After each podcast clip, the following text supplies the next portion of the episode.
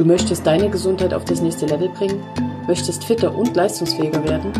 Als ganzheitlicher Gesundheitscoach begleite ich Menschen wie dich auf ihrem Weg und helfe dir, deine Ziele zu erreichen. Mit viel Leichtigkeit und Humor erwarten dich Themen zu den drei Säulen der Gesundheit. Ernährung, Sport und mentale Fitness. Willkommen im Entscheidung Gesundheit Podcast. Mein Name ist Heike Höll und nun lass uns loslegen.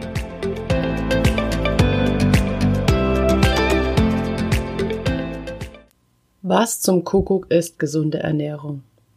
Genau um das Thema wird sich der heutige Podcast drehen. Hi, schön, dass du wieder da bist. Eine gesunde Ernährung ist ein extrem wichtiger und leider viel zu selten beachteter und unterschätzter Schlüssel für deine Gesundheit. Deine Ernährung wirkt sich auf deine geistige und auf deine körperliche Leistungsfähigkeit aus. Es ist so, dass unser Körper ein Meister der Kompensation ist und sich eine schlechte Ernährung nicht innerhalb von Stunden auf unser Leben auswirkt, sondern dies wirklich ein schleichender Prozess ist.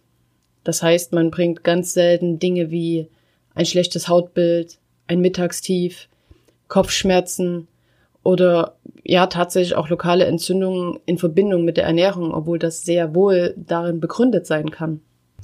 Oft merkt man Verbesserungen schon nach ein paar Tagen, aber auf jeden Fall nach ein paar Wochen die Geduld sollte man einfach, oder besser, die Zeit sollte man sich einfach mal wert sein und es mal angehen und testen, ob man nicht mit einer etwas verbesserten Ernährung viele Dinge in seinem Leben leichter machen kann, seine Gesundheit wirklich verbessern kann.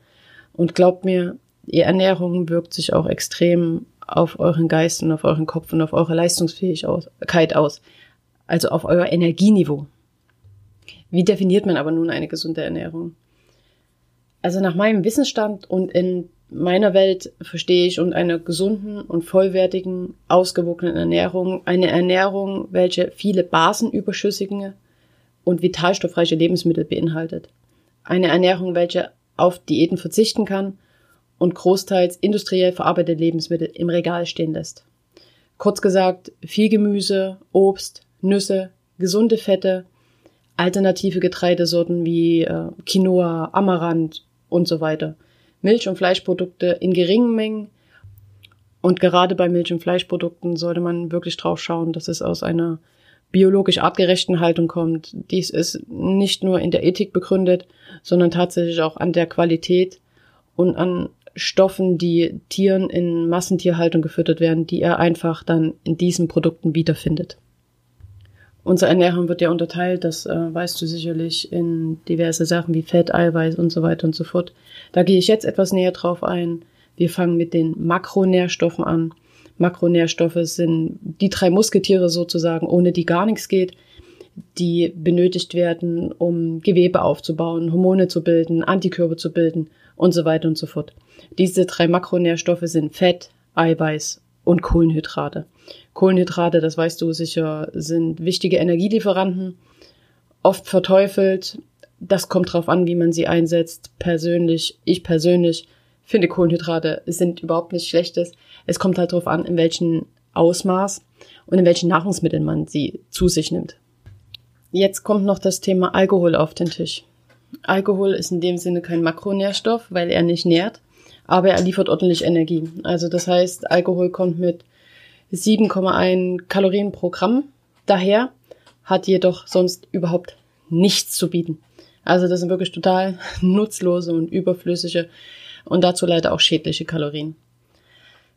Ich hoffe, ihr hört dieses Knistern im Hintergrund nicht allzu laut. Mein Hund hat leider gerade etwas gefunden, auf dem er rumkauen kann. Aber ich kann die heute nicht rausschmeißen, weil die gerade nicht alleine bleiben mag. Okay. Mikronährstoffe. Mikronährstoffe, dazu zählen, wie du dir jetzt wahrscheinlich schon denken kannst, die ganzen kleineren Nährstoffe wie Vitamine, Mineralstoffe, Spurenelemente und sekundäre Pflanzenstoffe. Sie liefern uns keine Energie, aber ohne sie geht es nicht. Also die sind wirklich absolut wichtig und lebensnotwendig für unser Überleben. So sind Vitamine und Mineralstoffe zum Beispiel für unsere Zahn- und Knochengesundheit gut, für sämtliche Stoffwechselprozesse, für unser Immunsystem, für das Wachstum und natürlich auch für unsere Regeneration. Also sie sind wirklich absolut nicht wegzudenken aus unserem Leben. Ja, Nahrungsmittel mit einer hohen Mikronährstoffdichte sind vor allem wirklich natürliche Nahrungsmittel, heißt Obst, Gemüse, Nüsse, Saaten. Also wir reden leider nicht von Wurst, Keksen und so weiter und so fort. Also wirklich naturbelassene Dinge. Die liefern eine unglaublich hohe Nährstoffdichte. Und ich hoffe doch sehr, dass du jetzt dir auf die Schulter klopfst und sagst, ja, kein Thema. Bei mir gibt es jeden Tag frisches Obst und ausreichend Gemüse, täglich frisch. Ich muss mir da überhaupt keine Gedanken machen. Wenn du allerdings jetzt mehr der Typ bist, so wie, oh, ich esse einen Apfel die Woche und alle vier Tage mal eine Tomate, dann ist das der Moment, wo man sich wirklich Gedanken darüber machen sollte, ob dein Körper nicht irgendwas vermissen könnte. Nun könnte man ja sagen, ist alles nicht so schlimm. Ja, ich weiß, ich ernähre mich nicht so gut und da gibt's Frühbrötchen und Mittag gibt's einfach bloß Nudeln mit Bolognese und zum Abendessen esse ich Brot mit Wurst und Käse. Das passt schon. Ich nehme ja Vitaminpillen. Ja, der Markt an Nahrungsergänzungsmitteln ist absolut riesig, unübersichtlich und liebevoll gesagt ein Milliardenmarkt. Allerdings sollte man die Einnahme stets hinterfragen. Denn natürliche Nahrungsmittel liefern nie nur einen Stoff isoliert. Das heißt, wenn du ein Salatblatt isst, nimmst du nicht nur Magnesium zu dir, sondern auch Vitamin C, Vitamin A, Folsäure, Phosphor, Calcium. Also du merkst schon, das ist nicht isoliert, sondern das ist wirklich ein Verbund, der aufeinander abgestimmt ist. Das ist etwas, was ein synthetisches Nahrungsergänzungsmittel einfach nicht schaffen wird. Das heißt nicht per se, dass ich gegen Nahrungsergänzungsmittel bin. Überhaupt nicht. Da muss ich ähm, direkt sagen, dass auch ich Nahrungsergänzungsmittel zu mir nehme.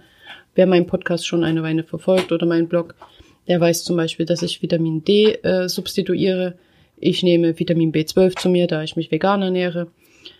In hohen Sportumfängen substituiere ich auch Magnesium und je nachdem zum Beispiel Astaxanthin, das ist ein sehr, sehr tolles Antioxidants.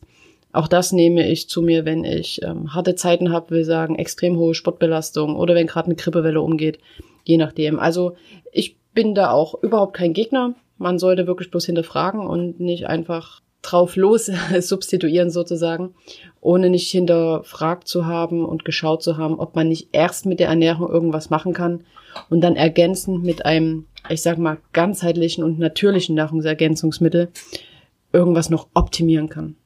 Ich merke jetzt schon bei dem Thema, wie ich euch wahrscheinlich äh, darüber jetzt eine Stunde irgendwas erzählen könnte und beschließe jetzt direkt an der Stelle, dass ich in weiteren Podcast-Folgen einfach genauer auf einzelne Stoffe eingehen werde. Das heißt, euch wird in den nächsten Wochen ein Podcast zu Fetten, zu Kohlenhydraten, zu äh, was gab's noch? Eiweiß? genau. Zu Eiweiß liefern und dann auch verschiedene Vitamine auseinandernehmen. Ich glaube, das ist deutlich besser, als wenn ich euch hier heute eine Stunde per Infodusche dusche. Halten wir es heute grob und in den nächsten Wochen geht's dann detaillierter rein. Falls du irgendwas hast, wo du jetzt sagst, ey, das will ich unbedingt wissen, schreib mir direkt mail at heigehöll.de, dann gucke ich, dass ich das Thema bevorzuge sozusagen. Weiter zur gesunden Ernährung. Diäten immer wenn ich klassisch Diät höre, stellen sich mir meine Nackenhaare auf, denn ich persönlich halte von Diäten absolut nichts. Warum? Diäten, so wie wir das Wort in Deutschland verstehen, sind kurzfristige Änderungen der Ernährung mit dem Ziel, Gewicht zu verlieren. Die meisten Diäten schließen irgendwelche Dinge aus und führen so tatsächlich zu einer Mangelernährung. Weiter geht's mit Verzichten und Verboten. Ich weiß nicht, wie du funktionierst. Bei mir ist es so, wenn jemand kommt und möchte mir etwas wegnehmen, will ich es erst recht haben. Also ich funktioniere mit Verboten überhaupt nicht. Es geht dann vielleicht eine Woche, aber dann kommt dieser, boah, will ich unbedingt haben und dann nimmt man sich's und dann fühlt man sich hinterher wie der größte Versager der Welt, obwohl man selber überhaupt nichts dafür kann, sondern einfach diese Ernährungsform, diese Diät schuld ist. Falls du also zu einem dieser vielen Menschen gehörst, der schon zig Diäten ausprobiert hat und da nie durchgekommen ist oder zwei Kilo verloren hat und fünf Kilo zugenommen oder gar nichts verloren hat, weil die Diät nach drei Tagen schon wieder beendet war. Mach dir da keinen Kopf, mach dir keine Vorwürfe. Es liegt nicht an dir. Du hast da nichts falsch gemacht. Diäten sind einfach nicht dafür gedacht, um wirklich langfristig sinnvolle Erfolge zu feiern. Es bringt einfach nicht viel. Allerdings muss ich sagen, es gibt tatsächlich auch Momente im Leben, wo eine Diät förderlich sein kann. Das ist dann der Fall, wenn du Sportler bist und zum Beispiel wie ich früher im Kampfsport, ich brauchte ein bestimmtes Gewicht. Und es war ganz oft, dass da Sportler da irgendwie 500 Gramm oder ein Kilo zu viel hatten. Und die haben dann einfach gezielt eine Woche eine Diät gemacht, um in ihr ordentliches Kampfgewicht zu kommen oder Kraftsportler, die auf der Bühne stehen und für die es immens wichtig ist, dass man halt wirklich die Muskeln gut sieht und dass der Körperfettanteil niedrig ist. Auch für die ist es vollkommen in Ordnung, da eine Diät zu machen oder beziehungsweise sogar wichtig, eine Diät zu machen, um das Ziel in diesem Moment zu erreichen. Aber auch bei den Sportgruppen sind das Momentaufnahmen. Das ist nichts, um äh, da wirklich dauerhaft Gewicht zu verlieren, sondern wirklich um ein kurzes Ziel zu erreichen. Und danach ist auch wieder gut. Wusstest du im Übrigen, dass Diät altgriechisch ist und Lebensweise bedeutet? Und genau so möchte ich persönlich das Wort verstehen. Ich möchte von, wenn ich von Diät spreche, eigentlich von einer Ernährungsweise sprechen. Etwas, was du dauerhaft dein Leben lang Anführungszeichen aushalten kannst.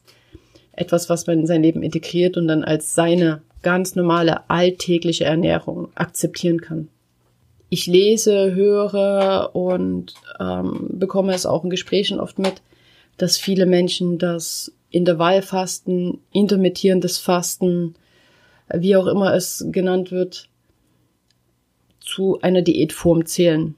Das ist in meiner Welt in Ordnung, da ich Diät ja gerne als Ernährungsweise sehe. Es ist in unserer klassischen Diätwelt allerdings falsch, da intermittierendes Fasten nichts ist, was man mal eben kurz machen und dann wieder aufhört. Intervallfasten, ich reiße es mal grob an für alle, die damit noch nicht so viel anfangen können. Intervallfasten bezeichnet einen gewissen Zeitraum, den ihr ohne Nahrung seid und einen Zeitraum, wo ihr wieder essen dürft. Also quasi wie beim klassischen Fasten, wo man dann zehn Tage nichts isst und dann langsam wieder aufbaut, so ist es beim Intervallfasten so, dass ihr zum Beispiel 16 Stunden nichts isst, esst und dann acht Stunden wieder oder fünf Tage die Woche normal esst und zwei Tage fastet und an diesen Tagen nur um die 500 Kalorien zu euch nehmt. Da gibt es ganz verschiedene Formen und die sind auch wirklich sehr beliebt und die sind tatsächlich auch wirkungsvoll, wenn es in der Regulierung des Gewichts geht. Aber Intervallfasten kann noch viel, viel mehr. Also das runterzubrechen auf ich will Gewicht verlieren und abnehmen, wird dem einfach nicht gerecht. Ihr könnt euch das so ein bisschen vorstellen, wie wenn ihr einen stressigen Arbeitstag habt, an dem ihr ständig viele Dinge irgendwie gleichzeitig machen müsst. Und so geht's eurem Körper.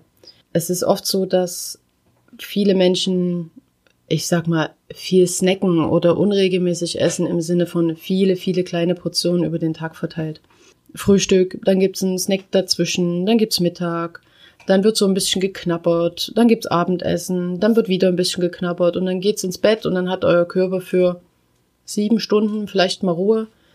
Und in der Zeit muss ihr dann wirklich alles das verdauen, was ihr die ganzen anderen Stunden in euch reingeschaufelt habt. Und beim Intervallfasten, wenn ihr meinetwegen 16 Stunden nichts esst und dann ein Fenster habt von acht Stunden, könnt ihr euch das so vorstellen, dass euer Körper wirklich fokussiert an einer Aufgabe arbeiten kann. Wie wenn ihr im Büro, das Telefon ist aus, die Tür ist zu und ihr könnt euch voll fokussiert nur auf dieses eine Projekt richten.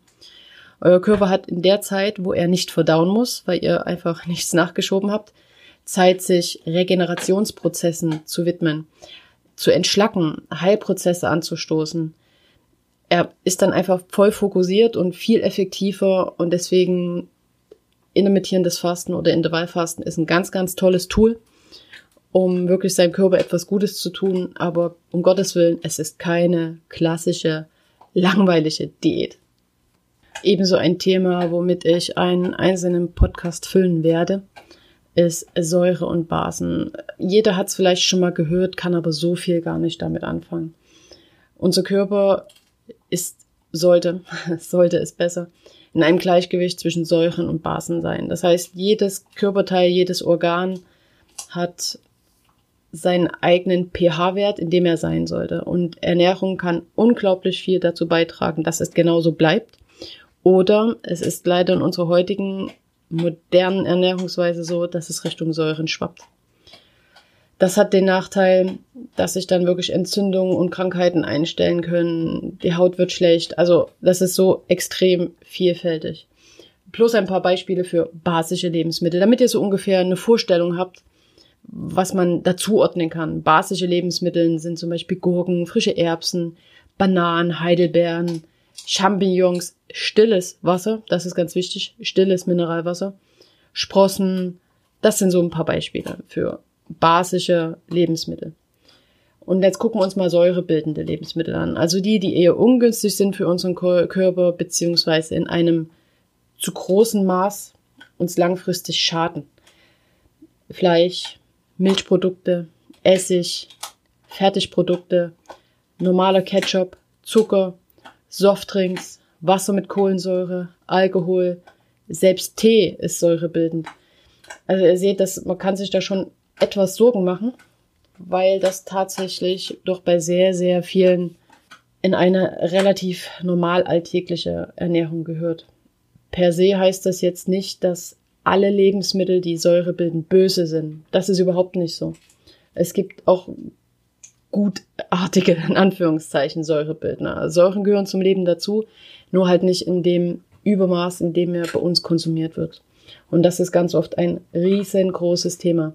Ich will euch mal ein paar Beispiele nehmen, nennen, was Anzeichen für eine Übersäuerung sein könnten. Da haben wir Probleme mit dem Blutzuckerspiegel, einen erhöhten Blutdruck, Schlafprobleme, dauernde Erschöpfung, Launigkeit, Hautprobleme, Haarausfall, viele Allergien. Also die, die Liste ist riesengroß und es ist extrem erschreckend, wenn man dann so darüber nachdenkt. Mir ging es am Anfang meiner ähm, Tätigkeit als Gesundheitscoach beziehungsweise am Anfang meiner Ernährungsausbildung so, dass ich dann wirklich drüber nachgedacht habe, wie viele Menschen in meinem Freundes- und, Bekan Be Freundes und Bekanntenkreis doch tatsächlich Probleme von dieser Liste haben. Und dann habe ich im nächsten Schritt einfach mal drüber nachgedacht, was essen die denn? Und meist passt das sehr, sehr gut zusammen. Und schon das ist für mich doch eine Wahnsinnsmotivation und ein Riesengrund, an der Ernährungsschraube zu stellen, oder? Also du hörst, wir sind jetzt irgendwie bei 15, 16, 17 Minuten und das Thema ist so komplex. Ich habe die einzelnen Themen nur ganz, ganz kurz und grob angerissen und da wird auf jeden Fall noch ganz viel die nächsten Wochen folgen. Ich habe da so viel zuzusagen und ich bin wirklich der Überzeugung oder besser, ich weiß es, wenn das Richtige auf dem Teller landet, wenn dein Bewegungslevel ausreichend ist und wenn du deine Gefühle, ich sag mal, pflegst, im Griff hast, wenn du ihnen Beachtung geschenkst, dann gibt das so viel Lebensqualität und so viel Lebensfreude zurück, gerade wenn man vielleicht vorher gesundheitliche Probleme hatte. Wenn du an der Stelle vielleicht denkst, oh ja, du, ich würde da gern was machen oder mm, ich habe da einen Freund, der sollte unbedingt was tun und hat da auch wirklich Lust drauf und weiß gar nicht, wo er angreifen soll, Aktuell vergebe ich noch drei Coachingplätze, die 50 Prozent unter dem regulären Preis liegen. Wie sagt man so schön? 50 Prozent auf alles, außer auf Tiernahrung. Dann gebt doch einfach meine Kontaktdaten weiter. Ihr findet alle Infos auf heikehörl.de. Ihr erreicht mich unter mail.heikehörl.de. Ich freue mich total drauf, von euch zu hören, zu lesen, mit euch zusammenzuarbeiten und freue mich auf die nächsten Podcast-Folgen. Mir geht so viel durch den Kopf. Haut rein, schönen Tag euch!